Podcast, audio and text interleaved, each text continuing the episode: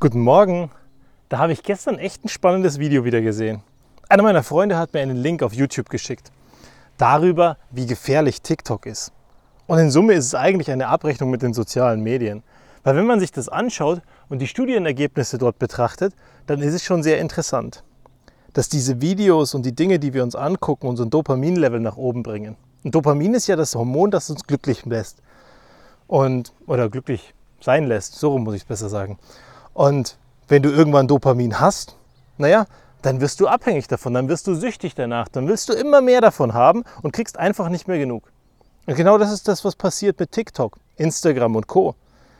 TikTok ist vielleicht sogar noch viel schlimmer, mit diesen 30-sekundigen Videos, wo du das eine Video anguckst und zum nächsten wischt. Das nächste und das nächste. Und dein Kopf jedes Mal sagt, okay, will ich das? Ist das was Schönes für mich? Du lässt dich ja jedes Mal überraschen und du lässt dich ja per Zufallsgenerator auf einer künstlichen Intelligenzplattform ein, irgendwas zu sehen, was du eigentlich gar nicht sehen wolltest. Was du nicht bewusst entschieden hast. Ganz im Unterschied zu dem, wie wir früher Fernsehen geschaut haben, wie du Bücher liest oder wie du andere Medien konsumierst. Da schaust du in die Dinge rein, die dich wirklich interessieren. Selbst bei der Tageszeitung, da liest du die Schlagzeile durch und dann entscheidest du dich, ob du den Artikel liest oder nicht. Und vielleicht gehst du in den einen Teil gar nicht rein. Mein Vater zum Beispiel hat früher immer nur den Sportteil gelesen. Meine Mama den Rest von der Zeitung. Macht sie heute noch. Und am Ende ist Zeitung lesen ja auch irgendwie ein bisschen Leichenfledderei.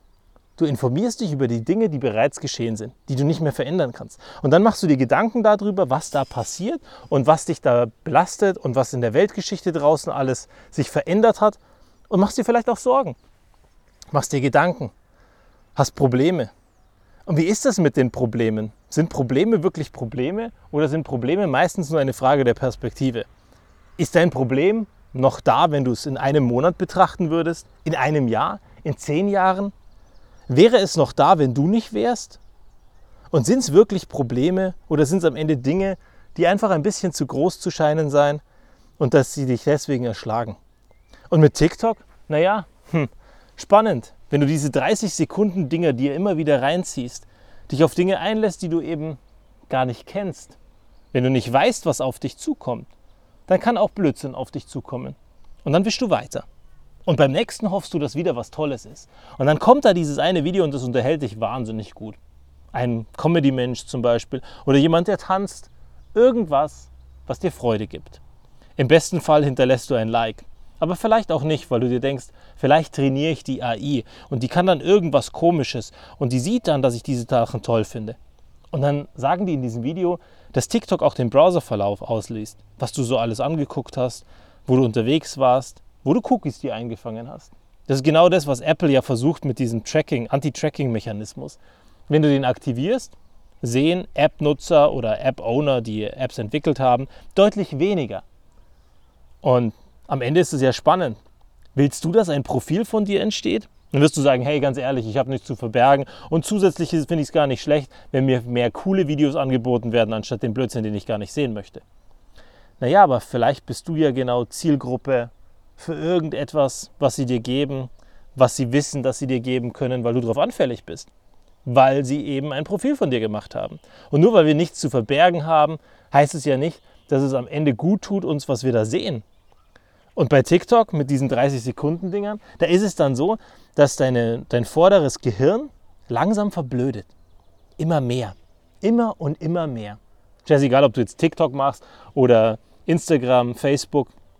Am Ende siehst du im Konsum eine heile Welt von Leuten, die keine Probleme zu scheinen haben oder ganz massiv, und das war auch ein Teil des Artikels bzw. des Videos, Leute, die die gleichen Krankheiten oder die gleichen Probleme wie du haben. Und dann denkst du, naja, vielleicht kann der mich behandeln, vielleicht hat der tolle Erfolgsrezepte, dass es anders wird. Und du guckst dir mehr und mehr an und es wird für dich ganz normal, dass diverse Bilder da sind.